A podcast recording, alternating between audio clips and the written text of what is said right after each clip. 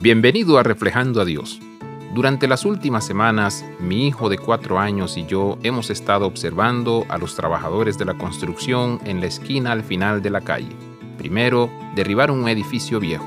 Luego comenzaron a cavar un agujero muy profundo. Nos preguntamos qué podría estar preparándose para suceder. Finalmente, los camiones de cemento entraron y vertieron los cimientos. Entonces supe qué tipo de edificio se construiría sin ver un letrero oficial o leer un anuncio. Los espacios a cielo abierto y el cimiento revelaron que pronto se abriría un nuevo negocio de cambio de aceite. Los cimientos son fundamentales. Sin una base correctamente instalada, terminas con un edificio como la torre inclinada de Pisa. Los cimientos pueden ser el factor determinante en una construcción sólida o una desordenada. Pablo escribe a la iglesia en Corinto recordándoles que Cristo es el único cimiento verdadero y sólido sobre el cual se construyen nuestras vidas.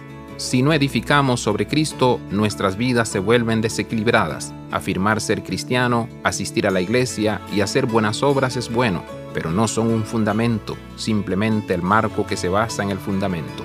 Cuando entregamos nuestras vidas a Cristo y permitimos que Cristo nos guíe, entonces hemos puesto una base sólida. Abraza la vida de santidad. Visita reflejandoadios.com.